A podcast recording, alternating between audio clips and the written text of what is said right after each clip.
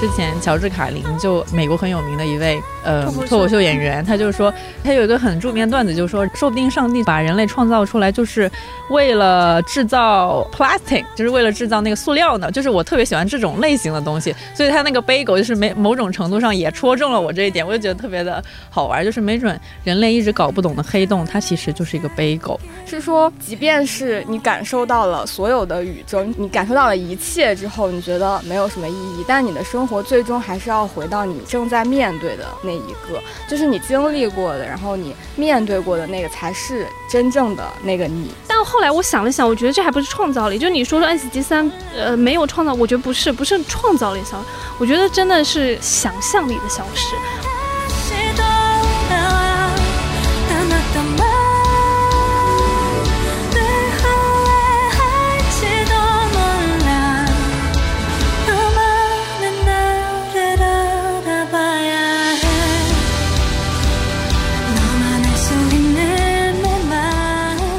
Hello，大家好，欢迎收听美理想编辑部，我是林兰，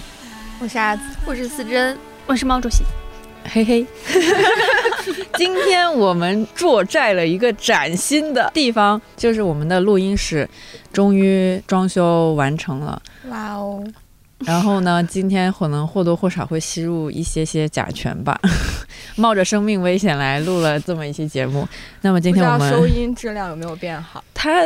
得变好一点点嘛，但是可能由于我们的聊天内容质量 配不上这里的收音 水平有限，所以它那个收音再好，可能对于听众来说没有特别大的区别。言归正传，我们今天要聊的东西呢是影视综艺大乱炖之三点零版本，就是每隔几个月吧。你这个三点零搞得好像我们有升级一样，只是第三次而已。Volume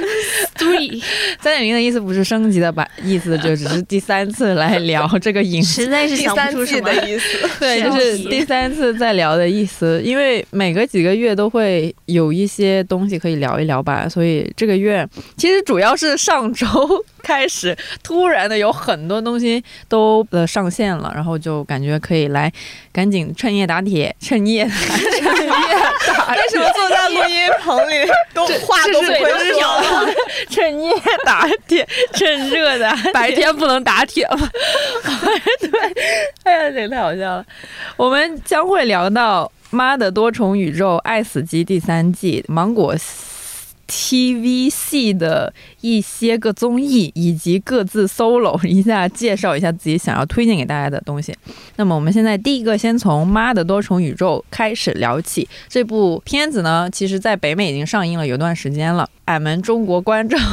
大概是在上周左右。才开始陆陆续续的看到了这部片子，然后也是引起了比较多的讨论。想先问一下大家，最开始被这个片子吸引是被它的什么东西吸引的呢？我一开始以为片名是在骂人哎，因为是妈 的多重宇宙，但谁知道它真的是妈的多重宇宙呢？我很想知道这个翻译是。谁做的？我只能说是非常懂，好精妙，对，非常非常好，非常懂中国的这种本土文化。翻译，对，就是台版台版的。他们之前翻译不都是那种什么 叠词之类的吗？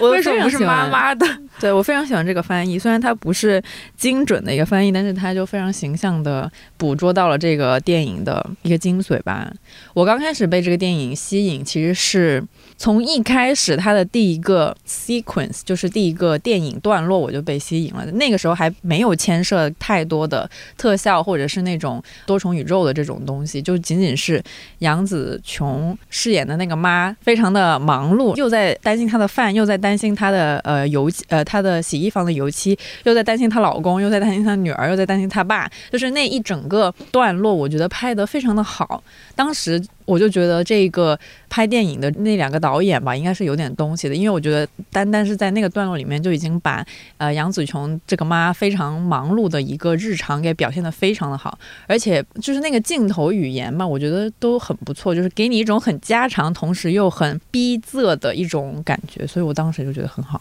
我还以为你说是怎么被吸引的，是说你为什么去看了这部片，结果你直接进入到哪个场景 印象深刻，而且那不叫都沉默，那不叫我看你们刚才有没有人回答嘛？那叫印象深刻，OK？OK，那就印象深刻吧。就是我本来被吸引，纯粹是因为大家的讨论度太高了，而且评论超级两极。就是我在我的朋友圈里就看到，感觉那那那一个晚上好像是上周五晚上吧，对，还是上周四之类的，然后就全。天都有人在讨论这部，然后喜欢的人极其喜欢，不喜欢的人极其不就也不没有极其不喜欢，就觉得它比较老套，而且一直把它跟那个《青春变形记》比嘛，所以我当时就很好奇，然后。我应该是上周末的时候，然后就把它看了。我觉得在座的人应该都看到了，我们的钟离 waitress 李厚辰就是我们的专栏作者李小李老师，他发了一个激情，发了一个朋友圈，我都震惊了。他竟然说这是二十世纪最棒的电影，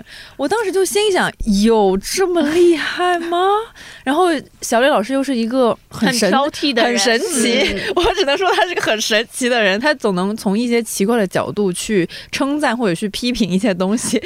所以我也当时也是本着这个东西，那我倒要看看他到底。伟大在哪里？然后我就去看了一下，就是好像是周三晚上吧，就先出来一波声音说啊，资源要暂时放出什么，大家就说啊，等了很久，怎么可以不按时放资源？然后再晚一点，我说哦，资源放出了，然后各大字幕组就连夜翻译。然后我早晨第二天一醒来，就发现哇，字幕组已经做好了，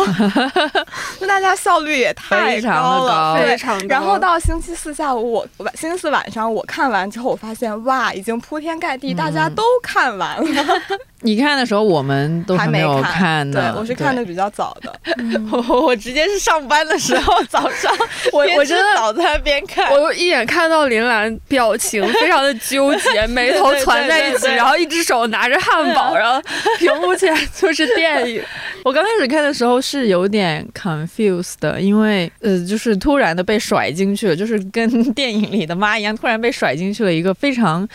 大的东西，所以刚开始非常的困惑，而且它节奏非常的快。但是同时，我觉得他对观众解释他的那一套宇宙观，或者是他的那一套呃故事逻辑，他那个工作其实做的是挺不错的。虽然我。紧皱眉头，但是那只是我在思考的一个 外在表现，对外在表现，并不是我对他 在努力跟上，对我在努力跟上他的逻辑，所以当时是我在努力的思考了。其实我觉得他的解释性工作做的还是挺不错的，而且挺挺好玩的吧。就是从电梯那一幕突然开始，我后来在看电影，就是我看了第二遍嘛，然后在电梯里面那个阿爸突然拿出一个伞，然后那个伞打开，它的那个上面就是飞狗，我在看到哦原。来都有这种小小的心思，就重看第二遍的时候，我才发现，就特别好玩。来，吧，那说一下你们最喜欢哪个场面吧？它毕竟是一个非常复杂多元。我先说吧，害怕被说掉，被说掉，害怕被说掉。就是我最喜欢的是那个妈妈第一次知道女儿是那个。人那个名字叫什么？周布塔巴提。对，知道是他的那那场戏，就是他突然出现，然后妈妈本来还很担心他的安全，因为有枪在射击什么的。然后那个女儿就是突然从被射中的鲜血的身体里面拿出了一瓶番茄酱，然后跟他说 organic 那个 那一段。为什么会喜欢那个？但那个是我崔永元会喜欢的。那个特 确实非常的顺滑，我也觉得很好笑，很好笑。而且他就是有一些非常纠结的情绪，就是女儿在面对她的妈妈，她内心就是女儿对她妈妈的那个感情是很复杂的。一方面就是是活在一个一直在压抑当中，觉得她妈一直都不认可她，把她逼成那样；但一方面她又很希望得到妈妈的认可。然后她当时那个女儿。那种他们第一次面对的那个情绪，应该就是你看我，我现在这样，我我是很厉害的，但是同时对妈妈又还是有一种不满和恨意在的那种复杂的情绪。然后他的妈妈就是一开始还没有反应过来，那个女儿就是那个卡布巴卡，念不出什么 卡巴对，然后还很就是就是会还很担心，然后担心之后又觉得是他占领了他女儿的身体，想让他把女儿还给他，变回之前的那个。女儿就会觉得哇，整场戏又顺滑又复杂的感觉。他那那确实很精彩，那个是他的女儿第一次作为大 boss 进场的一个一个一个地方，然后就开始了一系列绚烂。也好酷，对，我觉得对那段的非常绚烂的一系列东西，我看到那儿，我基本上就是一个目瞪口呆 我就在看，就好像土狗见到了，对 我狗我那我那一段基本上是有一部分的脑子已经停止思考了，我就在看这里嘣嘣嘣嘣嘣嘣，一直变了特别多的东西出来，特别好而且好精彩，就是他女儿拿了两根不可名状的，好长那个 size，这个太好笑我了，我惊呆了，太精彩像了。法棍。我当我我看到那个的时候，我整个大鼓掌，关键他用那个甩那个警察，对在打人。但是，那我印象最深刻的其实还是跟背狗有关。的，因为我就是第一次知道可以把所有的杂思烦恼都投注在一个背狗上面，然后那个背狗就变成了一个像黑洞一样的东西，感觉是一个第很实用的。写这个东西吧？对，感但是感觉它确实是一个很实用的方式。你日常生活中的烦恼，好像确实可以投注在眼前的一个物体上。对，就比如说是一个杯子或者是一个什么的。当你集中精力，然后把所有的杂念都放在里面的时候，你就会轻松一点。就像邓布利多用的那个记忆消除，不是记忆消除，记忆抽取记忆的魔棒一样，嗯都放到你的冥想盆里。我在那一刹那，我就 get 到了一个很正念的东西，就是我可以哎。哎，这是一个非常实用的方法，正念技巧，就是对，你就自己想象把一些烦恼放进拉出来放进然后就集中注意力，那那一刹那就完成这个事情，然后那些东西就跟我没关系了，虽然它还放在那里，但是他不就会最后就会变成 nothing matters 吗？然后你就虚无了。但是但是你可以把它当成一个每日行程啊，每日每日嗯放一些很细小的、嗯很琐碎的烦恼进去，然后它就过了就过了。我之前看到过那种效率类的成功学书籍，也是这样写的。真的吗？就是说，你要定期的把你脑子里面想做的事情或者什么，就把它写下来。在写下来的那个时候，它其实就是已经从你的脑子里面放到了纸上，我也可以就清空你的大脑的意思。哦天哪我，狗做错了什么？要承替你承载这么多？我当时就觉得那个贝狗好可怜哦，就是他，因为他确实是把很多负面的他自己的压抑的能量全部都倾注在那个上面，所以我觉得是因为那个贝狗他自己也承受不了了，才会最终变成一个对，你可以每天换换一个物品，就你第一天就是集中精力清空脑子里的杂念，然后再把那个 bagel 吃掉，然后达到一种体内循环。这是个正念的东西哈。对，但是会会噗噗出来啊。没有，我觉得贝狗这个选择我很喜欢。我是后来细想，我特别喜欢这个选择，因为各位如果有去国外生活的经历的话，会知道贝狗是一个非常日常的食物，并且它非常的乏味，就是不好吃，它就约等于。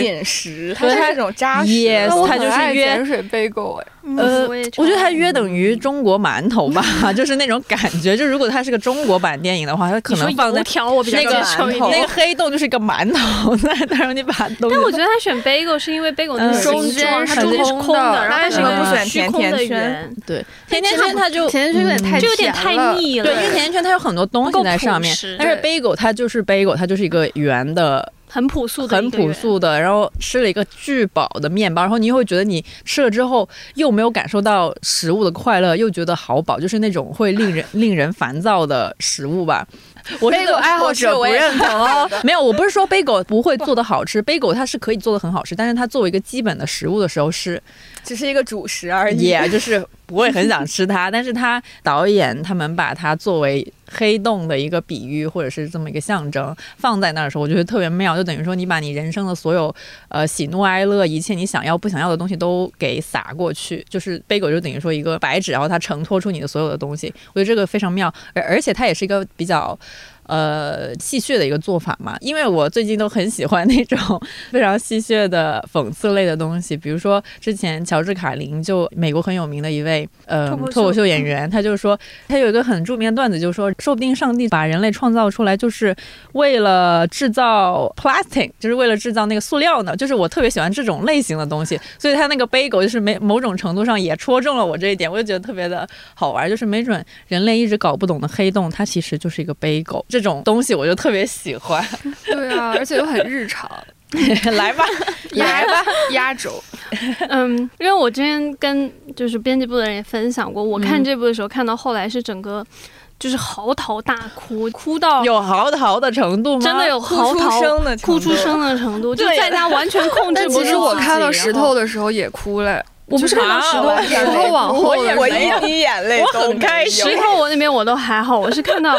我后来回忆了一下，我印象最深的那个场景是那个王家卫分镜，就是在王家卫场景里面，当时那个、呃女主就杨紫琼演的那个妈，她当时已经完全的虚空了，就认就她被她女儿说的那一套呃虚无主嗯。对虚无主义的话术给有点像说服了吧，嗯。然后他不是就在各个那个就是宇宙里面都有点像放弃一样，就是 OK nothing matters 那种感觉。然后那一刻，就她丈夫嘛，她那个爸爸突然出来拯救她，然后她爸爸就在两个空间，一个就是那个那个黑黑洞 Bagel 要出现的那个场景里面，跟她说 be kind 的那边嘛，然后同时那个王家卫分镜那边 是说说什么，大概意思就是说你爸爸当初我们在一起的时候就一直说我心太软，然后说这个好像就说他是一个很软弱、很 weak 的人嘛。嗯然后他说，但是其实我跟你一样，我们都有同样的什么，就是梦想吧，只是我们应对的方式、处理的方式不一样。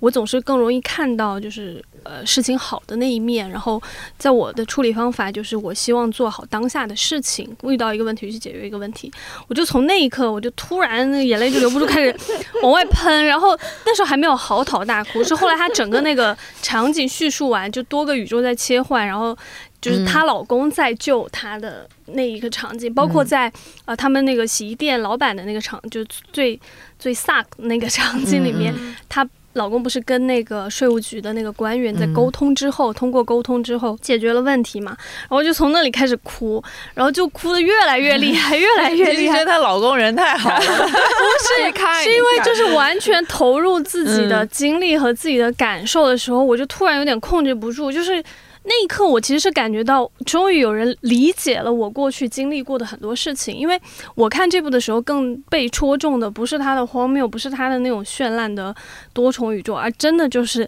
他从就是他女儿的那种虚无主义被虚无主义吞噬之后的那个状态，到她老公用那种方式告诉她说，其实我们还是可以做点什么，然后我们还是有一些其他的应应对的方式的时候，我就我就完全就是那一刻，我突然觉得天 呐，终于有人。把这种感受拍出来，而且是以一个很好的方式拍出来了。我我当时哭到就是不能自己的时候，因为我跟我家属在一块看，然后我家属在旁边整个懵逼，他就他就看着，就他都不 看，他就他就整个不解，家属你知道吗？下一次一个上一次没有梦的时候是再见爱人，爱人的事，怎么再见人重播了呢？一年总得有一次。他真的就是非常的懵，然后就一直，他就他就特别特别又很害怕，然后又觉得怎么了？就我发生了什么？他特别不理解。然后后来我是看完电影之后，我整个情绪平复下来，我才跟他说为什么我会那么的被戳中。我说可能是因为我真的经历过那种，就是你觉得任何事情都没有意义，任何事情都失去了。价值失去了意义，然后活着也没有意思，然后干你现在在做的事情也没有任何的意义和价值。我说，可能是因为我真的经就是非常切身的经历过那一段，而且那种情绪是很压抑，而且你很难跟人去沟通出来，去告诉他说到底那是一种什么样的感觉，就特别近似于一种抑郁的状态。就那是我前一阵，就我记得可能我们。去年在录的时候，我就有一阵就是觉得，我为什么每天要做这些事情？我为什么每天要做这份工作？我干的这些事情到底有什么价值，有什么意义啊？我说，我为我为了啥呢？我就说，我好像什么都改变不了，然后什么都没有，就是我做任何事情最终都是一个 nothing 的感觉。但是我自己是感觉从那个过程中走过来了嘛，然后走过来的那个。那种方式其实跟电影里面那个丈夫说的很像，而且那个丈夫实在是太像我家属了，就是那种 他就是那种真的就是那种很就是很乐天，然后呢也不会去考虑很长远的事情，他就是觉得我今天遇到了这个困难，我再去想，比如说可能最近。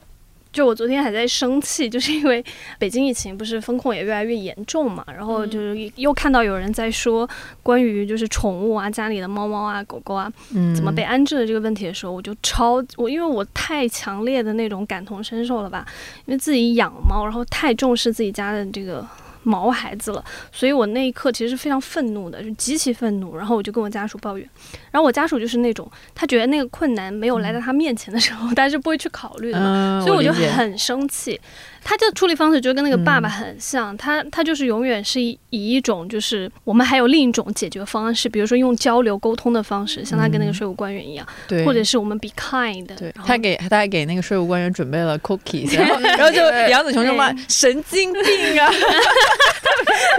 我觉得这也特别妙，就是他俩那个角色的安排得特别特别好。对。然后我听我还听说，就是呃，爸爸那个角色本来是请成龙，后来成龙拒绝了，然后所以导演和编剧才把这个剧本改成了一个大女主的剧。然后我当时说哦。感谢 感谢。Thank you。然后我还记得那个爸爸在就是那个那个黑黑洞北狗出现的那个场景里，他就对那些战斗的人，就是呃阿尔法宇宙来的那些人说，他说我知道你们战斗是因为你们都很迷茫和困惑，他说我其实也很困惑，然后我也在想为什么我的日子会过成现在这样，然后为什么就是我们要经历这一切，然后他说有的时候我会觉得这一切都是我自己的错，然后那一刻我就觉得天哪，这真的你很很容易把自己的情绪投射上去，然后因为他讲的话实在是太像我家属 然后但我真的更厉害对，然后我哭得更厉害。但是呢，那一刻真的是感觉到说，我从之前那种很抑郁的一个状态，很就是很虚无的一个状态走过来，其实一定程度上真的是要感谢我有这样一段亲密关系，就是有一个人陪伴着你，然后在某一些你发现你没有办法处理的困难上面，比如说那个报税，像报税这种事情就特别像，崩溃了，对就是生活的繁琐事情，对，就是非常琐碎这种事但情。是又会直接影响你的每一天的心情。像这种事情其实是会非常让我烦，然后你你可以在你的生活中找到很多类似的场景和嗯嗯对事情，但这个时候确实就是，比如像我家属的话，他是会帮忙去用他的方式去处理这样的问题，所以我当时反正就是总那一刻就是觉得有人理 get 到我的 曾经的感受，然后我也理解那个女儿的那种曾经的压抑、曾经的痛苦、曾经觉得整个世界就是一个。黑色黑洞一般的虚无的感觉吧，所以那个反正就对每一个角色，我当时都产生一种很强烈的共情吧，嗯所以就很又感动，然后又有点像是你经历过一段非常压抑的情绪之后，然后你也走过来了。隔了一段时间之后，你发现突然有人理解了你的那一刻，然后你就有点像个想要爆发出来，就把那一段 通过这样一场哭，就嚎啕大哭，然后给那一段的情绪，给那一段的自我一个句号，对一个完结，然后给给到他一个就是好，终于他过去了。过去。嗯我看网上的采访，那个 Wayman 就是爸爸的那个嗯角色，他就说他作为 Evelyn 的老公的那里，他是把自己想象成一个 squirrel，就是一个一只小松鼠那样来演，我就觉得真的非常的真的，他声音都很像。对对 对对，在那个 Alpha Wayman 就是想象成一只鹰来演的，特别可爱，特别可爱。我倒是真的觉得，就是看到后面的时候，我真的没有觉得这部嗯剧是在讲就是爱可以和解一切。嗯我当时真的没有觉得，我我是觉得说。因为就如果你读虚无主义的话，你会发现，其实应对虚无的一个很重要的方式，确实是重新建立起你跟这个世界，然后跟身身边的人、周边的人的一种良好的就是人际关系和社交关系嘛。我觉得那个是有很大帮助的。反正对我个人来讲的话，可能亲密关系只是其中的一种吧。所以到后来，我真的没有觉得他是在讲爱，我还是觉得他是在讲一种，就是你怎么去应对虚无之后，你怎么去找到一种方式，比如说 do something，也其实也是一种应对的方式。嗯，只是嗯你可以就 be kind，我也觉得也是一种方式。我觉得是在他那个故事的文本之下、逻辑之下，爱最后是一个他们的那个故事的解决方法嘛。然后，但是你就是电影里面还有很多别的其他的一些小小的线索，是可以作为一个对抗虚无主义的这么一个解法的。嗯，我觉得爱它更像是这个片子到最后的一种展现。我觉得更多是是。是建立一个支持。你看，妈妈她最后去找女儿的时候，她也不是说，呃，我要用爱感化你。我觉得他是说，OK，我终于理解你了。然后我，我像我，我可以在，就你不愿意待在原地，就像那个石头一样，我愿意去追随你，我愿意在背后给你一个支撑。然后她老公也是从一个方面给她的这个生活提供了一个支撑。嗯然后，反正我自己感觉。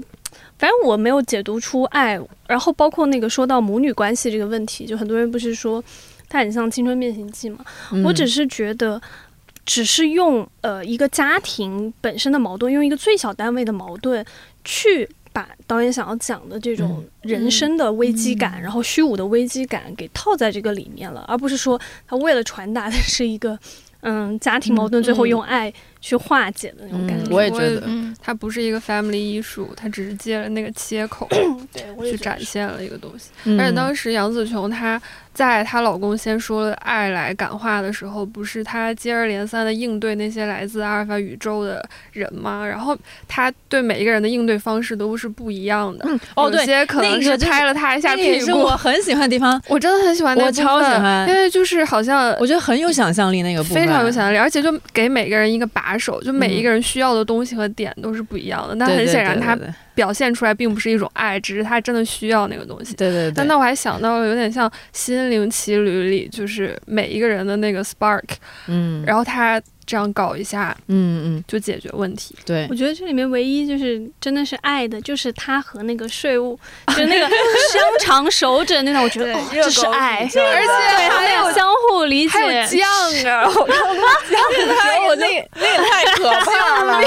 那个实在是那个宇宙太可怕，那个宇宙我暂时还 get 不了。那个宇宙但是他们两个那个，就是他和那个税务局的那个官员那种对亲密感，我觉得那个真的是我全片唯一我觉得 OK，那是爱的一个时刻。我打没，我拒绝。我真的打没他们，我我其实就是周一的时候，我也看了钟离那篇文章了，就我看着看着觉得 OK fine，然后看着看着就 lost 了。不要到我要甩出去了。对我没有想那么多哲学层面的虚无，他他的用那个用词是什么来着？呃，宇宙论、宇宙论虚虚无无主义，虚无主义跟的一种。对对对对，我没有想那么多东西，我只是单纯的觉得这个片子非常有想象力。从他没有开始用特效的时候，他已经吸引我了，到后面一系列的特效都进来了之后，我就觉得这也太有想象力了。我觉得他真的是挺有艺术精神的一个片子，因为他们在从一些很日常的东西里面挖掘出一些可以玩的点来，来就是。发疯一样搞来搞去，我觉得这这个就特别有艺术精神，而且他们其实是一个独立的电影嘛，所以他们的那个成本其实非常低的。我看了一下，呃，我不知道具体的成本是多少，反正他们到处接受采访都说的是是一个非常低成本的东西，而且他拍成这个样子。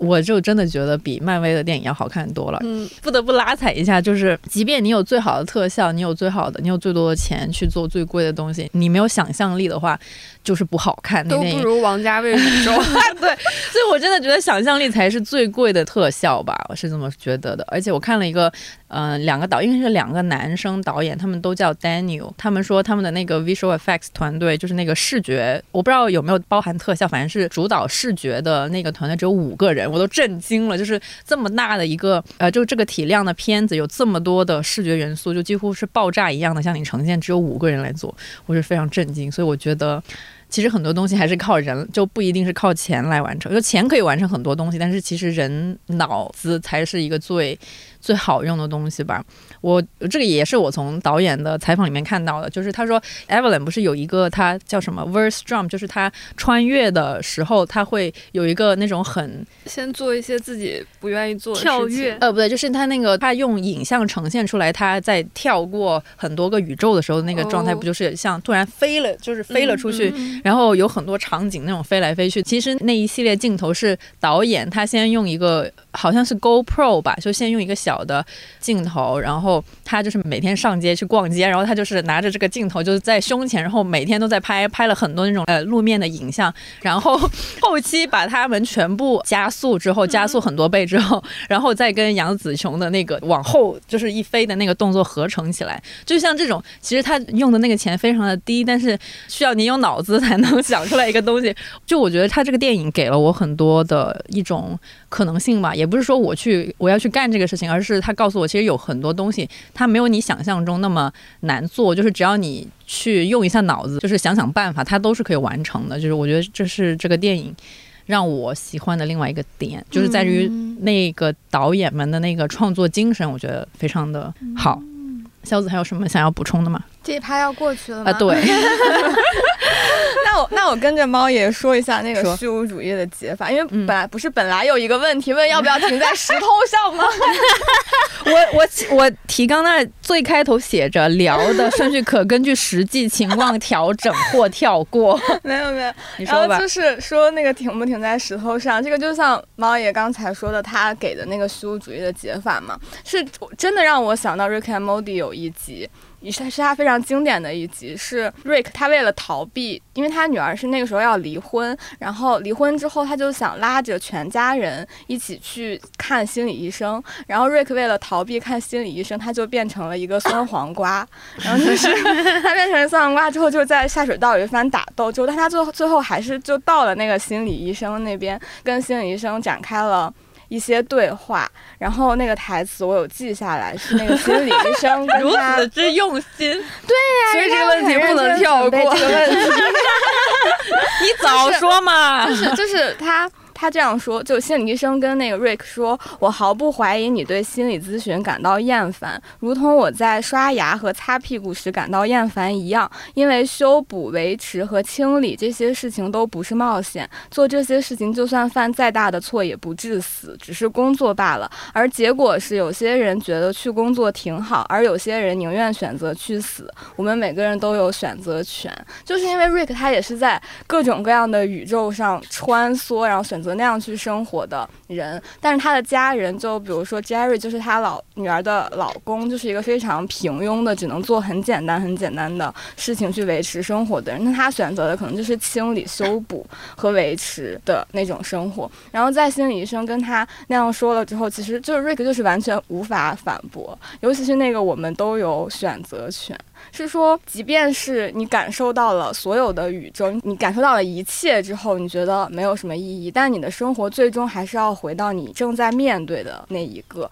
就是你经历过的，然后你面对过的那个才是真正的那个你。我觉得就很像这个电影里面最后给的那个解法吧。所以大家都是支持不要停在石头那儿。是，我是支持不要停在石头。我其实看到石头那一刻，这整部影片让我很喜欢的有一点，就是我刚刚一直没说，因为小紫之前一直在给我们安利，就是 Rick Moody，然后我就一直没有想看，因为我不是那种很荒诞派、很接受、很喜欢荒诞派的人，因为我觉得荒诞有的时候处理不好，他就很尬，就我很害怕那种看到那种很尴尬的乱 乱搞吧，应该说。但是我确实是看了那个就是《妈的多重宇宙》之后，我有想接受小紫的案例去看《Rick and Morty》，因为他跟我说很像。那我看《妈的多重宇宙》的时候，确实是有一种感觉，就是为什么可以有人做到如此之荒诞和荒谬，但是他一切都是合逻辑的，就他都是你都觉得他在他的那个叙述中是合理的，而且他的荒诞只是他的一个表现手法吧，嗯对，就是一个壳或是一个表现手法。那最后给到你的东西是，就是可能每个人的解读不同，接触的那个切点不同的话，会有不一样的理解吧。但对我自己来讲的话，我是觉得，OK，它虽然极度的荒谬，然后极度的恶搞吧，某种程度上啊，就很荒诞的状态，但是它给到我的那个内核的东西，是让我觉得。我很容易接受的。它其实到影片最后，你说它有没有一点说教呢？我觉得某种程度上有一点吧。就而且对很多人来讲，他觉得妈妈讲的也好，或者是丈夫讲的也好，都是有一点说教的意味，确实会有一点。但是我觉得，当它变成一个很荒诞的方式告诉我的时候，我突然觉得 OK 是可以接受的，而且很可爱，就你很很舒适的。接纳了他给的一切，然后我当时看石头那一段的时候，我其实是有一点，我会觉得哇，就是好可爱。当你发现我们想要，就平常我们一直在说什么啊，什么摆烂啊，或者什么，就是一种情绪被以一个极度具象的方式呈现出来的时候，我那刻真的觉得哇，好可爱，而且那个画面就你就是一瞬间你就能 get 到，就对我就是想当个安安静静的石头而已。但是后来他就是剩下那四十分钟，反倒就是让我理解，就是说，其实当个石头，就你可以选择当一个石头，就没有人会去苛责你，或是说那个方式不对。但是你其实还可以再往前走一步的。所以我的我的后来是觉得，OK，石头那个很可爱，但是它只是一时的情绪。如果你一直停在那儿的话，你不见得会更快乐，或者说更觉得 OK，我可以接受了。嗯，我当时看到石头那儿就觉得这个意象终于有人用了，因为我很爱安徒生童话，然后安徒生童话里面就有很多人变成石头的情节，嗯，可能是有一些犯罪啊，比如说脚踩面包，然后就变成石头，而且就是饿到自己把自己的内脏都吃完了。但他那个时候 是一个对，是一个空心石头的状态，所以当那个影片里出现两个石头在一起对话，无声的对话，那一刻就感觉 peace，而且终于这个点有人 在电影里呈现出来，真的是很完美的把大家那种累了对心态给具象的呈现在面前，而且他敢用一个时呃一分钟吧大概，然后完全没有声音，就是字幕，可是你就能感受到那种空灵。他可能也判断大概到这个时候，大家应该看前面东西看累了，然后让你也太体贴了吧。我觉得那个我也是觉得特别好玩，我就看到那儿就觉得天呐，就是在美国居然有人愿意投钱去拍这种东西出来，简直就是无法想象。就是拍前面已经足够疯了，来到这儿突然给你来一段 PPT，然后居然还有人就是不用删无所谓播出来，所以我就觉得。真不错，那个石头还能动啊！他往旁边去靠近了一块，那就是快速移动的 PPT 嘛。他就是我的，大概是那个意思。你嗯，大家都懂。哎，就是各个层面都觉得这部小小的爆米花电影特别好。零的其实，对对，很喜欢。而且我很喜欢，就是前半段石头前的前半段，就是杨紫琼整个那个多重宇宙乱来的，还有那种莫名其妙的。我那一刻，对我看前面的时候是一个很释放的状态，嗯，就像那个你在。没理想编辑部的那个 对发微博，就微博上面说的那个，就是替我们先疯了，就因为大家此刻都很想疯，然后替我们先疯。我当时真的是有那种感觉，就觉得说啊，爽，就是终于有一天我可以进入到一个如此荒谬，大家都疯吧，干啥？想干啥？干啥，真的很很渴求那种疯了的状态。因为最近可能因为那个就是受环境啊，然后疫情的一个影响，我是觉得那种压抑感就是侵入的越来越。近了，就之前因为还是在上海嘛，然后因为北京最近的那个情况也不容乐观，所以感觉那个压抑的感受越来越强烈。然后你每天看到一些奇奇怪怪的新闻的时候，反正我每次看到的新闻，我的我现在的那个反应就是那个表情包，就是啊，我觉得内心就是非常想要尖叫一下，说啊，像杨子雄那样啊，对，就好多很想要啊，就 why，然后所以就可能压抑太久，然后。它帮助你释放一部分吧，对，所以它真的是一个各方各面都非常符合时代情绪的这么一个作品。最早没看的时候，我是看到有人拿它和《青春变形记》比的时候，就讲说它还是。比较老的那一套就是关于东亚家庭，爸爸爸，就母女关系，应该是女性在东亚环境下成长起来，什么压抑啊、反抗之类。嗯，但我看了之后，我是觉得我能理解这些人为什么这么说，但是我我还挺替这部电影委屈的，就是我觉得它不，它不是停留在这一部分，你可以解读这一部分，但我觉得他根本没有想要停留在这一部分。那原生家庭那段我已经疯掉了，我说的，然后杨紫琼把他们俩的就是都拔。出来，我当时就脸跳起来，我已经我整个人，我已经疯掉了。看到那个时候，我觉得我前面已经看得我目瞪口呆，然后看到那时候我就随便这个戏，我我 我不管这个戏在讲什么，就到那的时候我已经 我已经没有思考的放弃跟随，对我已经放弃跟随，就放弃了任何尝试想要批判的思维，然后我就决定就这样看下去，太可怕了。那两个导演真的是。OK，那我们就进入到第二趴了哟，来到《爱死机》第三季，也是上个周末刚刚出来的这么一个奈飞驰名。动画系列 驰名中外，驰名中奈奈飞驰名中华的这么一个动画系列，不花钱，对对，我看的很开心。对不起，我这个不不会被告吧？这么说，我还是花了钱的，因为我买了奈飞的。哦哦，没有，我也花了钱，我也花了钱，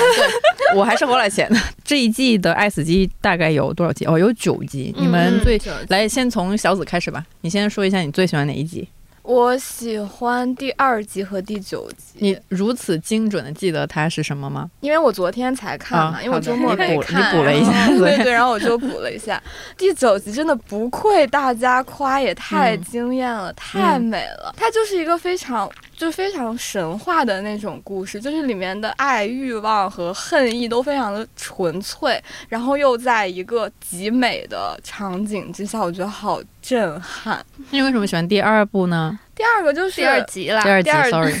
第二集就是 Bad Trouble，它整个那个嗯场景，我我很喜欢。你喜欢螃蟹？吗？不是，我很喜欢螃蟹。不是，我不喜欢螃蟹。一个一个海洋爱好者，连对动画片海洋内容都如此宽容，怪不得我一点都不喜欢连。海怪都爱。我不得不说，我一定要把我的梗说出来。第二集它不就是大卫芬奇版的太平洋大逃杀吗？当时我都怀疑这个剧本难道是杜强老师写的吗？我就说，我我当时也是这种感受，我真的一个人杀另一个人，一个接一个接我没。看过《太平洋大逃杀》，他就是中国就是船员漂在太平洋里，对然后因为没有，虽然没有螃蟹，对，没有螃蟹，就是人类之间的局域，然后就一个干掉一个。但是他第二部集里他有那种善恶，哎，就是一个人他杀了一船的人，是为了嗯救更多我觉得是电车难题，对，就我当时它是有看完是一些道德和上面的思考在里面的，除了太平洋之外，大平在太平洋大逃大逃杀杀也也有很多道德思考 在里面。就缺一个中国导演把它拍成动画片。对，我就当时就为杜强老师感 到惋惜，对，我就说这就是你看大卫芬奇也喜欢这样的故事。中国导演英雄。所见略同嘛。对对对对对，英雄所见略同。就这两集是我比较喜欢的，嗯，好吧，那你这个品味也是有点两极，就是一个如此之美丽，一个如此之恶心。第二集不恶心，我也觉得还。好，我觉得有更恶心。但是大卫芬奇那集我也不喜欢，可能我觉得那个 故事内核本身挺老旧，就反正我最后看完当时的感觉是有一点困惑，就嗯，就是想说一个电车难题嘛？就是，嗯然后最后他就是那个唯一活下来的那个人，嗯，我也不懂，我看到像泰坦尼克号一样，不是，当时看到唯一活下来的那儿，我他不是坐小船出去，对我以为他要像杜强写的那样，就是那个船被那个小船被海浪给掀翻吹翻了，对，不是，就是吹对吹，因为在太平洋大逃杀里面有一个情节是，有一小撮人，他是做了，他是先把那个大船给搞坏了，就是他已经开不了了，然后会有水漫进去，然后他们就想要以此来害死那个首先开始杀人的团伙，然后他们们那一小撮人就是坐那种救生艇，就是赶紧走。最戏剧性的地方就是在于他们没有把那个大船给彻底搞毁。那个大船呢，它虽然是进水了，但是它是在一个可以控制的范围内，就是它不会沉，它就是定在那儿，就是它不会再动，但是它不会沉没。然后那那小撮人要坐小船出去的时候，然后他们出去没多久就被海浪给吹回来了吹了回去。然后我当时看到，哇天呐，这不是跟杜翔写的一模一样吗？然后就是在更更那好一些。对，那个太平太平洋大逃杀，就是那篇特稿里面说小船的人又被吹了回去，然后就当然就是被割掉了。哦嗯，我当时看到那个唯一的那个逃出去，就他那个主角逃出去的时候，我当时在想，这是在鼓吹马基雅维利主义者才能活到最后嘛？就是，嗯，我我其实看那集是有点困惑，而且因为它画面实在太太暗了，暗暗到我整个人 我整个我我 就是太费但是我真的。很喜欢海上的故事，那那在咱中国的话，那还是会被法律制裁的，就是最故事的最后虽然逃走了，还是被抓然后就坐几年牢之类的，做了很多年。会出一个字幕。对对对对对。，yes，在我们在逃出三年之后被某某方警方抓住，控制，那然后肯定是会被抓住，中国版定制结尾，对太好笑了。好，哎，你说，你说一下你最喜欢哪一集？哦，我最最好跟他喜欢们不一样。哦不一样，但是有一个一样，就是嗯我最喜欢其实是第四集和第九集。你们能不能都说一下是哪一集？对你说第谁知道四集第四第四集集就地球放屁那个啊，对啊，嗯就是哦当当时。林兰她在群里嗯。说的时候，我就有点好奇，然后我去看的时候，就发现这个片子看的人很爽，因为就一切都突突突突突突，然后然后地球都毁灭，然后放屁噗噗，太可爱了，那个。就真的真的非常可爱。就丧尸可以以一种你可以接受的方式，一种而且它是那种像乐高小人一样，对，就俯视的视角，然后很快的就完成这个故事，你毁灭就完事儿，嗯，类似于是这样的感受。嗯。上帝视角。但我我觉得他最后不是嗝屁，我就是觉得他，嗯就是我们把自己看的那么重要，把人类看那么重要，但其实你就是银河系里的，就地整个地球，对，一个屁。对啊，一个屁而已就是我觉得确实也真的是个屁，肯定会是臭的，因为我觉得 它是绿色的，它肯定会没味道，真空环境。哦，好吧，就会闻不到一些有毒气息。甚至没有声音哦。OK 对啊 OK OK，哦，哦但他还是补了一下。还是补了，就是一个 发出 发出一个艺术处理对一些艺术处理。真实的世界里面，真真实的物理世界是没有声音的。完了，那就是地球毁灭的时候，连屁都不是。对呀，连屁都不是。啊，真的很好笑。这太惨了！哎啊，我也很喜欢，就最后那一集吉巴罗对吉巴罗那个女嗯生太漂亮了，我本来很害怕，因为我有密集恐惧症嘛。嗯我看到她那个鳞片被抠下来的时候，我就很害怕，我用手挡着屏幕，只看一丢丢，但又觉得，但我觉得真的很美。而且那个男性他爱钱，就整个故事其实很简单的，但那个男性他爱钱的，呃，线索在之前就有被铺垫嘛。他在河边自己专心致志的捡金子，只是因为自己听不到而已。嗯，他那个视听语言是很不错的，嗯就是啊，也不依赖台词什么的，就对真的对对很很很有创意。有声音和没声音嗯和喘息，反正就嗯对对对好好。所以大家都说女生就不要去搞爱情，男生就不要去搞钱，嗯，没有好下场。我还看到小红书上有没有有人说吉巴罗呃水妖姐姐是不是恋爱脑？我笑死了。小红书上已经有她的仿妆和 cos 了，吉巴罗的导演就是第一季的那个循环。嗯证证人人的。证人的那这个，其实我昨天还回去又看了一遍《证人》，觉得第一季真是了不起，第一，季好好看。来吧，我们的猫爸，我，哎呀，其实就是大家喜欢的都，我我都比较除了大卫芬奇了，就海洋那个海洋，那个我真的有点不行，就是嗯。第就是每一集我都觉得。嗯，我自己如果要讲比较喜欢，其实我很喜欢那个梅森的老鼠，哎，就嗯 Mason's Rest 那个，因为，嗯，我我有点被我主要是有点被，就是被老老鼠被的老鼠们勇气和那种性的生命力吧，给 感动到了。老鼠我确实腰带上有战但是他们最后握手言和，难道不是对前面死去的老鼠很不公平吗？我本来想为何而死啊？所以我就觉得放下，所以我就觉得对比之下你，的命，你你可是容易放下了。所以我就觉得对比之下，真的就是人类不行，就是你还不如老鼠鼠都都可以这样，老鼠都可以放下。但我觉得它是有一点隐喻那种战争啊，嗯我自己感觉它就是更强大的一个力量，然后我用各种方式消灭你。但是其实，呃，人类也好，或者某种生物也好，它春风物种吹不，就是它本身的生命力比你想象的强悍很多。然后最后，反正我自己是有是对那个故事印象很深，就是他怎么去。嗯其他的话，你比如像有一些、嗯呃什么虫族啊，那个什么大兵，嗝屁吗不是机械化大熊熊的的那个那个，个，？Q Team Q 那个是。嗯，那些就就相对就觉得整体的故事也比较平庸呃。熊那个我觉得是最普通的一个吧，克苏鲁的那个，那个我就是嗯，有点没懂，他最后到底是想表示就是男的不行，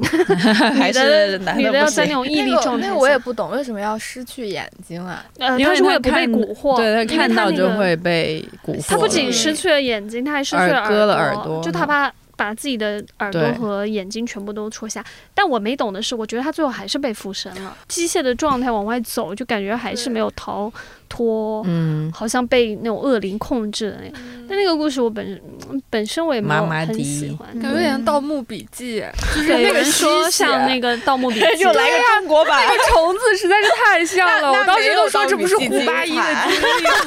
是鬼吹灯，不是盗墓笔记。啊？好吧，我想说的是鬼吹灯了。没有它更像《盗墓笔记》了。下它那个一季能能不能来咱这儿买点？我我们这里什么都有，我们什么都有，地大物博对，地特稿也有，以前的那种通俗小说都有，都我们拍不了的，给你们去拍。对给你们，比如说《三体》，给版你们权卖你，真的可以。那我我就捡个漏吧。呃，除了我其实个人最喜欢的就是第四集啦，肯定是地球嗝屁。它也是非常简单的一个故事，我觉得它它就是也是用一个稍微比较有创意的方式讲了一个非常简单也老土的故事，然后它又弄得很好玩儿，它又很短。如果它要再长一点，你就可以说怎么这么简单的东西你要讲那么长，但是它刚好又很短，所以你就没有办法用这个来指 指责它。而且不让你细看，它就让你俯视一下 就 OK。对对，它就就是嘟嘟嘟嘟，然后就完了之后不一声，然后就没有了。我就特别喜欢这种，其实跟我喜欢《妈的多重宇宙》的那个理由其实是有点相似的。我觉得他就是用一个很轻巧的方式来来骂了一下人类。虽然吧，这个这一种态度呢，可能不是特别好，但是我就是最近很吃这种比较荒诞戏谑的东西。然后另外一个我比较喜欢的就是。第三集《The Very Pulse of the Machine》，我那个中文我忘记什么机器的脉冲还是脉搏啊？脉冲哦，脉冲。脉动呢？啊都脉可以 脉动，哎呀，，Nobody cares。对，Nobody cares。其实也是一个蛮蛮普通的故事，它就是到最后的那些景象啊、呃那个动画做的非常好看，我觉得很美丽，就很像汽水儿。就是我刚还没讲完，我也本来想补充一下，吉巴罗，就是说说说说，我看吉巴罗的时候，我我最开始的时候是觉得他真的是靠那个超级冲击的画面和嗯那种就是声音的一个转换，嗯然后把人一下拉到那个故事里。就当时那个女妖一个她一个尖叫，然后那个所有人都过来，那个我当时就觉得我自己都跟着，对，就是我自己都跟着那个感觉往前倾的那种状态。然后我就我是觉得他他首先用那种。非常快节奏，然后冲击力极强的，而且特别炫美的那种画面，把你给抓住了。然后我最开始理解跟小组说的很像，我以为他就是讲一个人类的贪欲，对于金金钱、对于财富、对于美貌，然后性的一种执拗，然后这种贪欲欲望会最终对，就是吞噬掉自己的那种感觉。但后来是在那个豆瓣上面看到有人评短评吧，还是评论，他提到了一个更大的一个背景，是吉巴罗这个名字本身的一个来历，它好像是南南美的一个称作什么土地上的农民的一个叫法，然后就涉及到就是殖民的这个问题，然后它其实是很浓缩的把。当年的那种殖民历史，然后也在这里面体现出来，我就觉得 OK，它原来不只不仅是一个个人的，但是这个豆瓣好像吵了好几天了，就说就是看到那个影评之后，就有一些人去扒那个 导演的采访，嗯。然后就是说导演本身是没有这个意思的，导演本身就是说他拍的是一个 relationship，然后啊。就是什么，relationship，对他他就就是在拍一个 relationship 的东西，啊。对他就是导演连底菜我都没有吗？就可以去那个很很长的一嗯段采访，但是那个采访里面就是没有任何跟职业相关的内容。但我觉得我最初是能 get 到嗯。他那种对于人类欲，嗯，就是嗯人类本身的欲望，就各种欲望嘛，情欲，然后金钱欲望，什么财富欲望、权力欲望等等，占有欲等等。的那个，但是我觉得如果他讲殖民的话也可以，因为殖民本身就是人的欲欲望望的一种放大嘛，嗯就整个一个嗯集成、集大成的体现吧。嗯，Anyways，好的，我说完了。对，还想问一下大家，作为成年人为什么要看动画片呢？成年人才要看动画这片个。动画片本来就是给成年人看的吧？这个小孩看对十六小小孩要被吓死，童年阴影吧。小孩可以看嗝屁那个，那也不行，嗝屁前有前五秒都不行啊！他那个小朋友让人家给看不懂给人家留那个一点啥意思但但那一点其实有点像僵尸新娘的那个 feel，但他又没有仔细拍。我因为《爱死机三》和《妈的多重宇宙》是很近的，就是两个同时看下来了嘛。其实相比较之下，我会更喜欢《妈的多重宇宙》而不是《爱死机三》。然后我觉得《爱死机三》也没有让我感觉到回到了什么第一季，就吹的什么嗯封神、封神之类，包括吉巴罗也好，或者是好几集也好，我都没有觉得他给到我说就真的就是封神的一集，是因为我觉得从第二季开始到这一季，我整体一个感觉是爱死机他再也没有给我第一季的时候那种就是强烈的冲击感。这一季跟第二季，我甚至会觉得说它并没有比第二季好太多，因为可能就我个人偏见啊，我个人的理解是觉得这一季它本身的内核和主题再没有给到我那种，就是会让你有一点点想要有哲思性的那种呃启有发了。没有太多发散的对东西。它就是留给我的东西不多，嗯然后它整季的那个主题，包括像第二季的时候，我也觉得它的主题其实都从创造或者说哲思变成了一种讥讽。它甚至让我觉得，就是连反思都很少，它更多的都是讥讽。就是、嗯反正我整体看下来，我觉得它都是对人类的某种，就是导演失望的那部分的一种嗯反讽或者是呈现吧。所以我是有一点点失望，就可能相比较之下，我我还是更喜欢第二季，比如说溺水的巨人那个，我因为可能我自己偏好上会比较喜欢这种它整体比较诗意性的，然后呢，最后它给你留了一些余味吧，比如说。巨人它象征了什么？它后面的那种文学隐喻是什么？我们原本很信仰的那种巨大的、庞大的、很壮美的东西，然后突然死在了你的面前。人类的做法是把它一部分一部分的肢解掉，然后让它腐烂、消失，然后我们就有点像失去信仰那种状态吧。嗯但是到这一季之后，我看完可能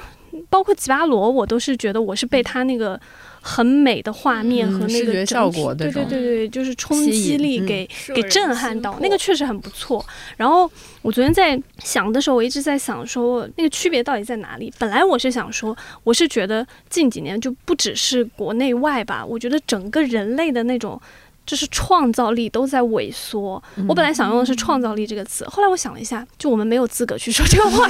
我觉得没有，我是觉得，我是觉得没有创造力的，呃，就是我们这种就更没有创造力。就是你看我们那个选题枯竭的那个状态，就你已经每天都是在别骂，现在连表达力都快没有了。就是每天在重复自己，然后只会只能去呈现，我们要走了，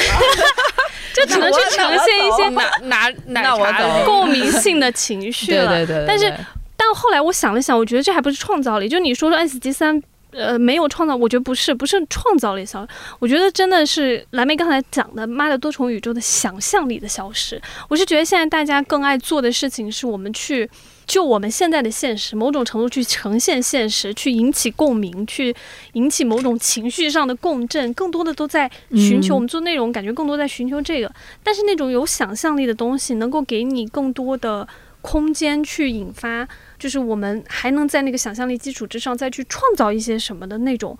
东西，我觉得是在。那个是真的在萎缩，而且萎缩的非常厉害。就是我我我是觉得我们没有想象力，就创造力，它可能还包含的是说你能把这个东西做出来，你能、嗯你能通过一种形式、一种方式把呈现出来。但我觉得想象力的萎缩真的是有点嗯就是很过度，就包括你看 S 级，本来我第一季的时候，它给我的感觉就是创造力和想象力都很丰沛吧。嗯，但到这一集，我觉得更多的是说，它其实是在反讽我们现在的现实状况，然后在讥讽现在的很多现实情况。但是你说它带着我，留给我们更多的什么空间、想象空间，好像就没有那么多。当嗯，嗯、我也没有想要苛责他一次，就是大家都是这样啦。有的看就不错没了。事没事，你付钱了你可以，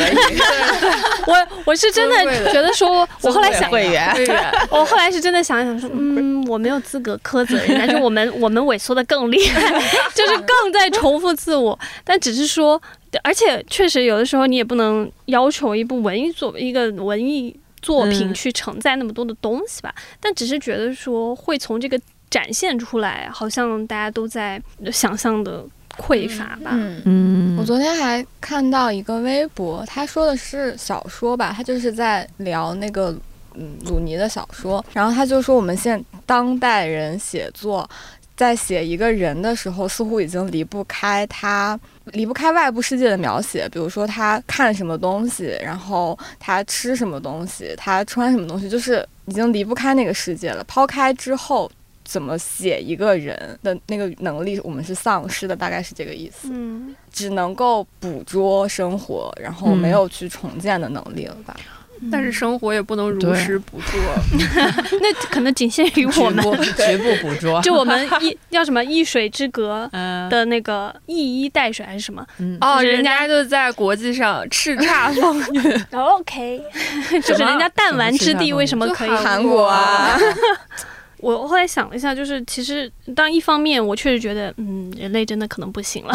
然后还有一方面是觉得我们现在就是技术在改造我们获取内容，然后分享内容的一种方式吧，就确实是一个蛮大的不一样的，就跟过去相比，就是我们现在。做我们本身做内容的人吧，我不知道是不是因为现在内容那种分享方式，它是需要你去你的受众、你的读者、你的听众去认可之后，它才会帮你做二次一个传播嘛。所以我们现在就是平常吧，我们自己在获取内容的时候，其实有的时候不自觉的潜意识里也会希望更多的是找认同，就是你认可这个，而不是去找新知。嗯就反而有的时候颠覆你颠覆你既有认知的东西，你会排斥的。然后又因为整个网络环境啊，都在不断的加剧这种状态，就是你更希望。更多人看见这个内容的时候，你就必须他要认可你，然后同时去嗯分享你。所以这种方式也导致我们停止了那个时候我要去获取一些不一样的知识的那个步伐吧。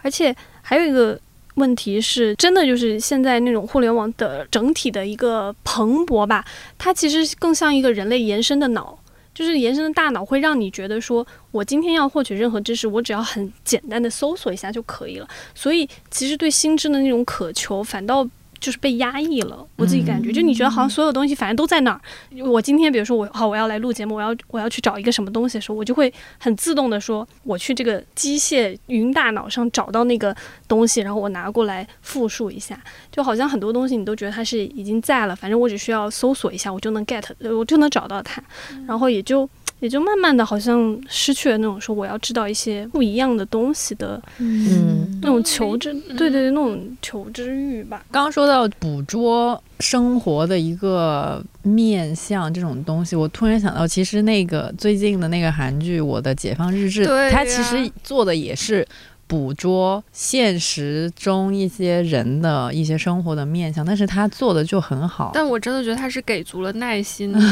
因为就是那种日常的东西，不是所有人都觉得它是必要的，也不是所有人都觉得它很珍贵。但其实你真正的允许这种情绪发散出来，你就会感受到一种莫大的安慰。嗯，就是在这种很日常的题材里面。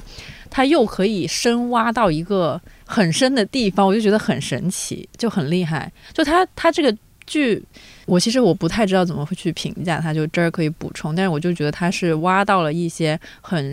内心深处的东西吧。比如说，我们都在日常里面都会被一些比较无形的东西被困住了，但是它不至于让我们死掉或者是怎么样，没有那么严重，但是它就会给我们造成一些。不开心，或者是没有办不快乐，就是捆绑住我们的一些很隐形的一些。东西，但是他这个剧就把这种东西给写出来了，我就不知道他是怎么写出来的，但是我就是看的时候，我就是感受到了。我觉得他是一个很聪明的做法，因为他是把目光放在了一个家庭里面，嗯，然后又有三个小孩儿。我当时看这个剧的时候，我就会发现它非常非常的舒缓，但我一开始没太理解这种舒缓带给我的意义是什么，因为他描述的内容其实。尤其是在前几集的时候，大家很容易以为会是大城市对年轻人的异化啊，因为他们要来回通勤嘛。然后那个女主角就三妹，她又在一个巨型工厂里面工作，有个非常讨人厌的上司，然后每天都要不是真的工厂，是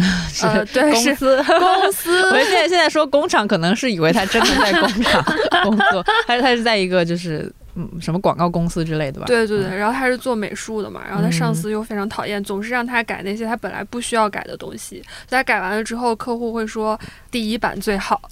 就是又翻回到最初始。他每天都过这样的生活，于是就很不快乐。我觉得社畜这个是最最最表层的，对，真的是最表层的东西。所以我当时就一直在想他为什么吸引我嘛。然后后来他突然第一次震惊到我一个点，是他对。句式就是里面的呃小妹的男朋友吧，算是。小妹男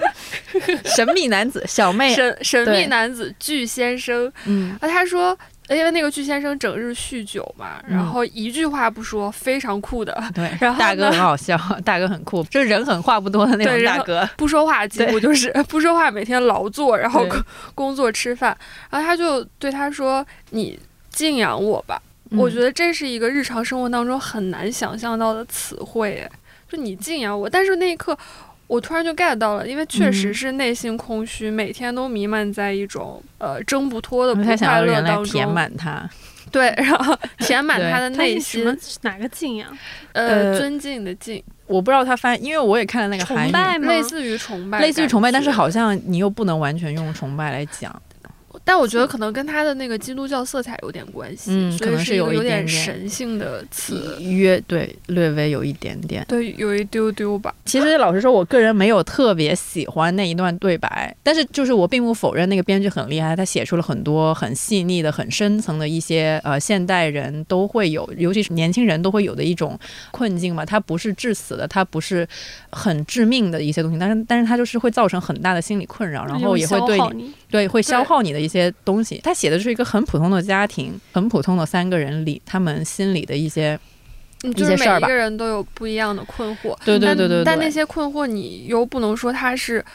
那么的具体的，嗯，它就是一种很抽象的，对，可能是伴随着他们成长因为而形成的一种东西。然后他们也不知道发生了什么，可能并没有什么具体的事儿让他们不快乐。我因为我没有看这部剧，但是截图实在是太太多多了。然后我看到最初我的一个截图，就是说，嗯，我的生活也不至于不幸，但就是谈不上快乐还是快乐什么的对对这就就是他们描述的生活状态。对这个剧就是拍了拍很到了这么一都市个现象，确实它还是一个捕捉生活。但是我觉得有的时候，如果你能够很细腻的，去呈现或者去捕捉到生活中的某种情绪的话，也挺重要的。关键是你怎么去捕捉，它捕捉出来，然后呈现在你面前，你才知道哦，为什么我以前从来想不到这些东西，然后他真的给你写出来了，你就。嗯所以他还是有一一些比较创造性的东西在里面，就是对你没想到原来这种东西是可以拍出来的。哎，对对，对，就是那种感觉，就是真的没想哦到这东西是可以拍出来的，而且这种要求是可以提的，哎我当时真的是有被 震惊到。我觉得不能提吧敬仰我对敬仰我。这个我还是有点难对，get 就。让我来填满你的内心吧。好了，现在来到我们的下一趴，就是芒果 TV 趴。芒果 TV 最近有很多的新综艺上来，那我们先聊一下那个叫什么？欢迎来到蘑菇屋，是是谁先开始看这个综艺的？对，因为它就是提供的一个场地而已，所以这是一个，期都有不同的人它来。它是个蘑菇屋在就业，像是一个民蘑菇屋提供宿一样。哦，嗯我懂了。是上一季他们拍《向往的生活》的地嗯方，对嗯遗留了把解地这个所以说，用起来，向往的生活彻底搬到海南了，然后遗留这每一季个地方，都会每一季地方哦不一样，嗯，每一季你还真的没看过？每一向往的生活每一季都会我上一季看了呀，所以以我知道蘑菇屋啊。他每他每季都叫蘑菇屋，你上一季看了，所以知道它叫蘑菇。对啊 OK，但是我我向往的生活和蘑菇屋就是蘑菇是他的衍生 衍生节目。对一开始想拍蘑菇屋，也是为了给《向往的生活》造势嘛，因为就是那个时候《向往的生活》还没有播，就想要拍一个成本非常小的对专攻会员的一个小节目，嗯然后就找了那个导演，那个导演好像是拍《闪亮的日子》的他们的一个团队。他们之前就是拍这种胡咖综艺的，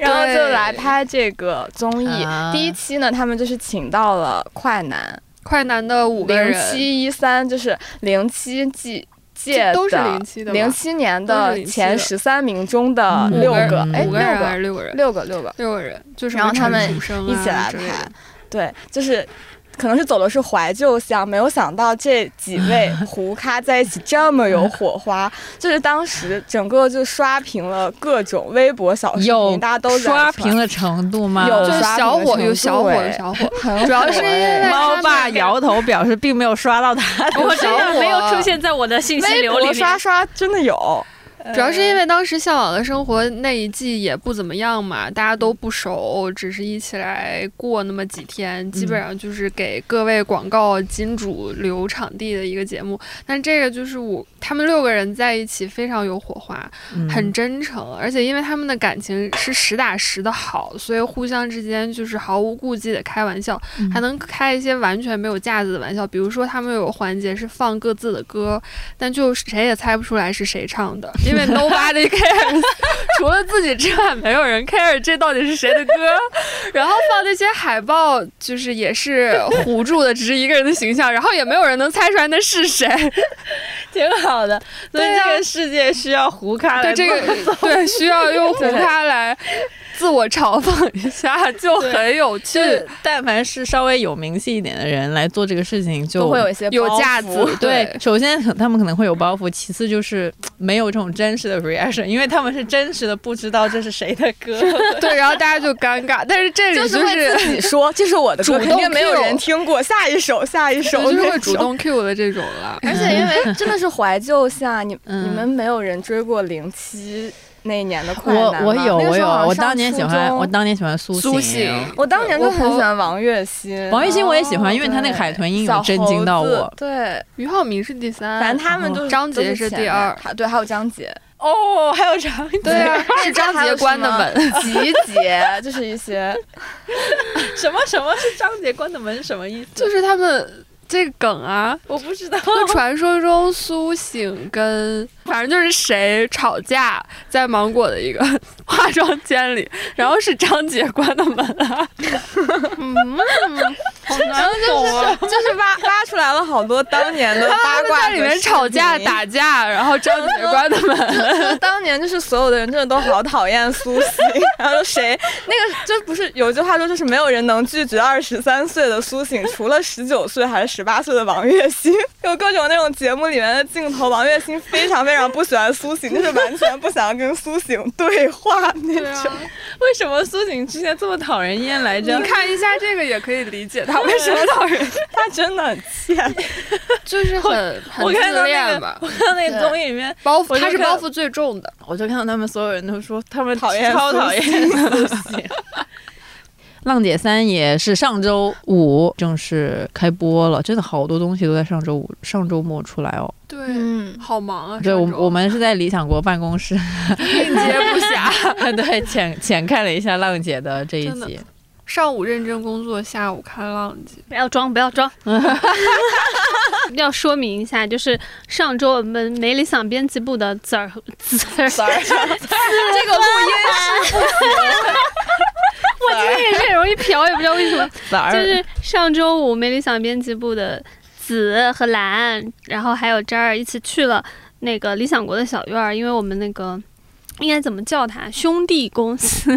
就是拿意咖呃理想国咖啡馆，因为受到疫情的影响，然后一直就封。就封园了，然后那个咖啡馆也开不起来，所以他们就回到了理想国的小院儿里面。所以上周没理想编辑部去探了个班，虽然我也不知道他们干了什么，排版啊，去吃吃喝喝，在理想国吃了中午饭，销售就是买空了，最后最后买空了一波，对，买空了一些酒啊、面包啊什么的。还是有一些实质性的帮助，嗯，没错。然后就是在当天，因为我们是在人在理想国嘛，后来下午实在没有我们什么事儿，然后我们就上去办公室坐了一会儿，然后顺便看了一下浪姐。浪姐那个十二点播嘛，然后我们说，哎，可以看一下浪姐，然后就开始看浪姐了。鉴于浪姐没播几集嘛，然后我们简单说一下比较期待哪位哪几位姐姐吧，然后我们就可以过渡到最后一趴了。我比较想期待齐溪，哎，嗯，就是因为之前。我特别喜欢他演的那个下海。是我很喜欢。怎么又是海呀？电影下海 就是他演一个从东北下岗之后去到巴黎打工，然后最后当了妓女的这么一个形象，就演的非常好。然后他之前演那个听他说第一集就是也是他嘛，我就觉得他的演技真的很好，整个人是那种清冷起范儿的，我就几乎想不到他来唱跳是什么，但看他的舞台就觉得哇，他真的会跳舞。然后就跳的也很好，所以我还挺期待这一季他后面会不会跳那种甜甜的歌。为什么要人家跳甜甜？就想知道是什么样子呀。OK，下一个，呃，我比较期待赵梦和王心凌。嗯，王心凌确实就你是中年男人吗？对，就是不能免俗啦。占中年男童年，然后我很粉军团，我很爱他爱你那首歌，就我一听那首歌，我心情就会变好。然后赵梦就是觉得他很酷。没了，酷就完了，酷就完了。但是这一季真的，请宁静和那英回来的这个情节，这个综艺设置我不是很迷惑，会让我觉得有一点不适。就是一开场就是先是他们两个加谢娜两个人，三个人在莫名其妙的讲讲一些什么像打打擂台，对大佬开会，然后 battle，然后说一些。没有必，在我听来没有必要的 解言解语，就是宁静跟娜姐有多少粉丝，就不是他们很多，不是他们本人的问题，就是我我我我不是很懂危险发言，就是节目要为什么要这样设置？为什么非得搞两个姐回来拉两个战队，然后开始勾心斗角？两个队要打打打，但是感觉没有没有太勾心斗角哎，我会觉得，就是他们就是第一集最后开始选人的时候。然后对，就开始在什么房间里面开会，然后要想怎么怎么拉人，怎么怎么怎么样，就是整个让我大不适。我就想说，为什么？是不是是不是因为第二季太没有太没有没有激起太多的水花，所以它第三季就要？但是我觉得第三季还 OK 诶，因为它都取消了成团位，然后也取消了一些投票或者是打分的规则。那最终是怎样的一个出道模式呢？这个我还没有了解到。但是呢，目前为止它呈现出来的就是没有取消了之前那个打分，还有极强竞争性的感觉。我会觉得它是一个正常的排兵布阵，哎。因为他们我我不懂为什么要在姐姐团的内部搞两个像权威一样的人出来，就是等级真的非常的森严，他们又是前辈，然后个性又很呛，然后就坐在那里，然后其他的姐姐就是完全不敢冒犯的状态，然后分队的时候还会说于文文，就那英用了一个词是什么不好摆弄，我不知道这可能是东北方言的一种表述，但我听到那个词，我整个我不是我真的不。懂，就是这一切是在干嘛？嗯，对，就是明明大家开开心心，难道不是三十个姐姐的团 建？然后就现在搞成这种充满硝烟，然后要在一个森严的等级制下排兵作战，我我不喜欢这样，在学生团体内部安插了两个教导主任的感觉，有点，有点，是有点。那我们直接最后的 solo time，大家各自简单的推荐一下自己想要介绍给大家看的东西。毛血旺春季也开播了，我在冬天的时候就已经推荐过这个 这个综艺了，然后被我 被我被他们 鄙视鄙视了很久。我很认真的看了一次，我真的没有看下去。它它就是一个不需要很认真看的综艺，就是比如说你在做饭或者做家务的时候，就放着它当一个背景音，因为它没有任何信息密度，它只是一群人一个很舒适的方式待在我突然理解了为什么你们无法理。理解我说我的解放日记，对，就是它没有任何它好笑吧，它也没有那么好笑，但就是很舒服，它给你营造出了一个非常舒服的空间，让你可以在里面干你的家务的那种感觉。对，然后我最近还在回看《爸爸去哪儿》，最近在补的是泡芙，对，是泡芙的那一季，就。好好看哦！原来我们曾经看的综艺 那么好看，那没几年，就是对，但是那是前疫情时代的综艺嘛，你就能感觉到那个时候人的精神面貌真是不一样的。然后也也不用戴口罩，大家一起去各地旅行，村长。对，然后去好多地方，然后小朋友真的好可爱。那一季有小泡芙，还有嗯哼，还有 Jasper 那那很经典的那季，太好看了。我建议大家如果没有什么事情的话，也可以回看一下老综艺《爸爸去哪儿》。我觉得刘烨他们那季也很好看，OK，第一季也很好看。对，OK。有的时候是需要没有什么信息的东西陪你度过时间，是啊是啊，就不挑战你的观念，不给你任何新知，只是陪着你。嗯。你说的是毛血旺还是爸爸去都是，其实他们有点像，他们是一个 level 的，对，他们不是一个毛血旺也是一个类型，但是毛血旺不会输出可爱的东西啊，除了那只狗狗，毛血旺输出。舒适的东西啊，李雪琴也很可爱。李雪琴知道在千里之外有一一个女生说李雪琴也很可爱，她可能要 李雪琴可能会爆炸，因为她可能是比较长在我会觉得舒服的那个地方，就是她整个人还有状态，对对对对，那种状态我觉得好舒服。医疗纪录片是我一直都非常非常喜欢看，包括医疗剧我也是就是重度爱好者，可能是因为。因为医疗这个东西跟你非常之相关，然后我当时看急诊室的故事的时候，真的是真情实意哭了好几 次。第几季？第几次哭了？第一季的时候真的蛮好哭的，因为那个急诊室它是一个突发状况特别常见的地方。然后呢，里面因为它那个采的地方应该是上海六院吧。然后看过这个纪录片，我突然意识到，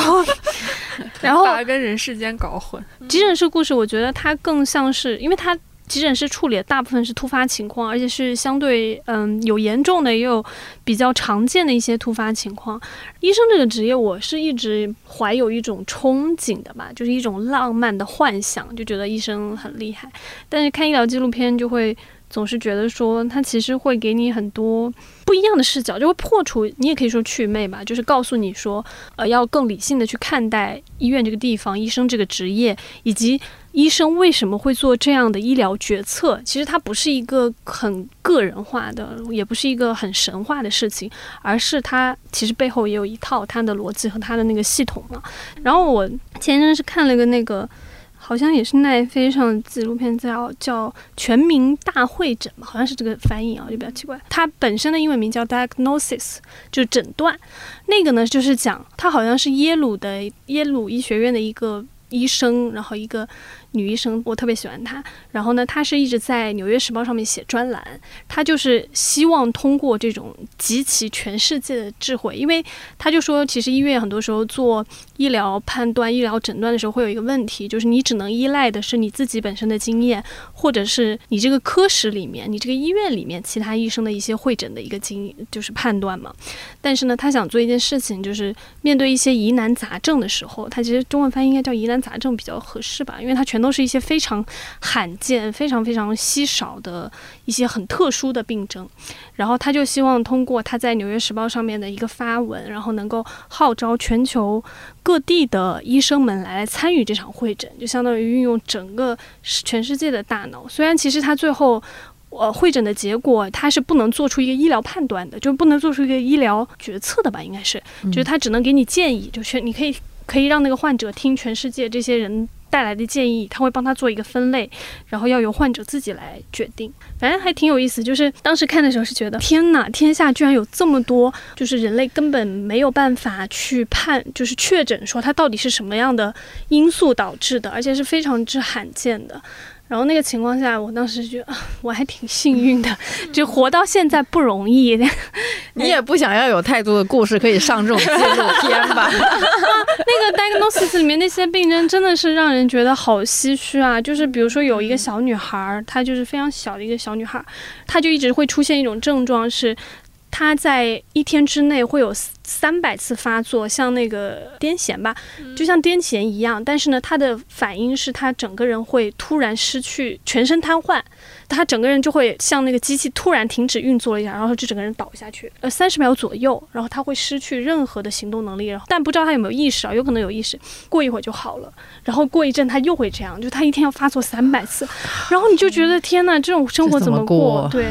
后来他们就检测了半天都发现不了，但他因为这个病太过于罕见，所以他受到接收到了美国一个什么医疗系统啊，就是它里面有一个专门研究这种罕见病症的医疗机构，可以给他免费做检测。结果那个医疗机构两年都没有给他一个回复。后来是他找了这个，就是那个《纽约时报》这个医生之后，他们突然好像在半年之内突然给了他一个回复，意思就是说他最后是因为他缺他的基因里面有发生了一个基因突变，然后他缺少了某一个基因的一一个。个什么链条？他其实比较幸运是他是确诊了嘛，然后确诊之后呢，他要做的是找到更多跟他相似病症的人，他们才能够要求一些，比如说保险公司啊、基金会啊，给他提供这个医疗援助，然后给他们钱去做更多的一些方应对方式吧。Anyways，反正就是 为什么会喜欢看这个？不希望自己有那么多故事啊？你不觉得看了我看了就珍惜生命？对，真的就是觉得天哪，我还是挺幸运的。好，对。我最近还想推荐两部我在看的剧和电影，一个就是《间谍过家家》。就如果小紫说的就是爸爸对叔叔可爱，那我觉得《间谍过家家》真的是我太可爱了，而且他那个还是有戏剧冲突的，他还不是纯粹的陪伴，他还给了你很多戏剧性、莫名其妙可爱的。点间谍过家家，我最近一直在看，真的是因为它很可爱，然后很很舒服的一个状态。然后还有一个想推荐的是这个，让我想想怎么讲。我我很想推荐《万湖会议》这部电影，我是咬着后槽牙看完的。我推荐大家去看一下吧，反正肯定很多人会有那种共鸣感的，因为它在讲的就是呃，一九四二年在万湖会议上。纳粹讨论怎么样合理、合法、有秩序的处理一千一百万犹太人的一个嗯一个记录吧。然后我当时看了，觉得很冲击我的是。一群衣冠，对，就是衣冠禽兽 的人，他们坐在一个会议室里面，那么认真、很冷静的去讨论一个问题，而这个问题背后是一千一百万个人，但是他们在讨论的时候，完全的状态就像在讨论一个物件，就他们好像今天要处理的不是一千一百万个人，他们要处理的只是一批货物，然后呢，一批东西。可以看一看啦，就是你你就会理解到底什么叫做平庸之恶，然后那个这些人坐在那个每个位置上的人是怎么让这个链条本身转动起来的，嗯，哇，太直观了，真的。搭配好挖苦挖苦一起看看完那个，然后再看一下使用间更健谍 过家。家挖，OK 的吧？解放日志，嗯，对，嗯解放日志就还有狗大便的故事。就刚刚听到挖苦挖苦，想到前一阵又嗯重新看一部韩国好久好久之前的动画片，叫《多基普的嗯天空》。对，嗯 就是狗大便。它是主角，就是一坨非常简单的狗大便，它的声音非常可爱。就是那为什么要推荐一坨狗大便给大家看呢？一坨可坨爱，对，一坨如此天然的、一本正经的在可爱着说话的狗大便，难道不值得去观赏一下吗？就有一些哲思在里面，关于它，关于它为什么是一坨狗大便的自我怀疑，还有它存在的嗯，一些思索，价值。寻找自己的人生意义。最后我来结尾吧。想来想去，我想推荐一部我还没有看过的电影，就是今天我们编辑部有在激情讨论了一点点的朴赞玉的新电影，由美丽的汤唯主演的新电影叫《分手的决心》。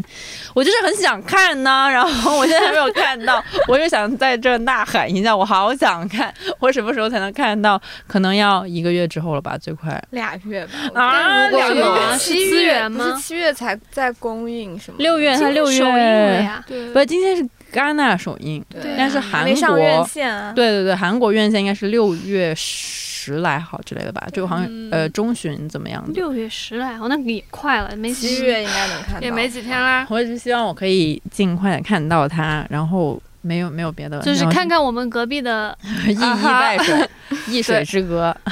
对的的对，邻居拍人家拍一部，拍一部上上就上上去一部就，哎，令人他们心酸今年。是不是不是走国运那？我们是什么？也有可能，也有可能，那这人家可能是在一个 对啊，然后我们现在就是就是这样的。对对对对。我觉得有道理，什么鬼？说服了我。我觉得我们应该那个结尾嗯就应该是人家在戛纳 争做主呃那个参与主竞赛嗯。单元，我们在做 在家里核看酸酸，核酸。希望汤唯可以带着全中国人的梦想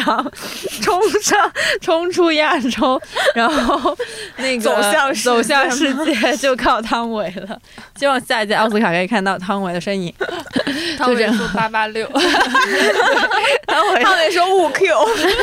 八八六，汤唯说五 Q，我想要带着全中国人民的希望。你。谁？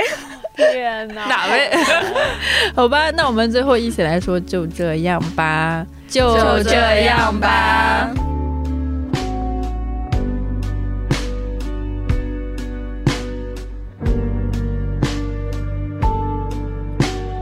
I can't be your love. Look is too trivial for 感谢大家收听本期节目。如果你喜欢的话，欢迎评论、转发、收藏、点赞，一键三连哦。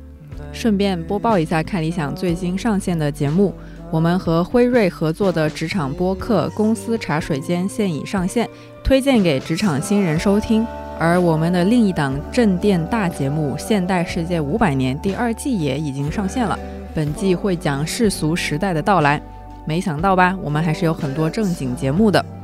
祝大家周末愉快，我们下期再见，拜拜。Bye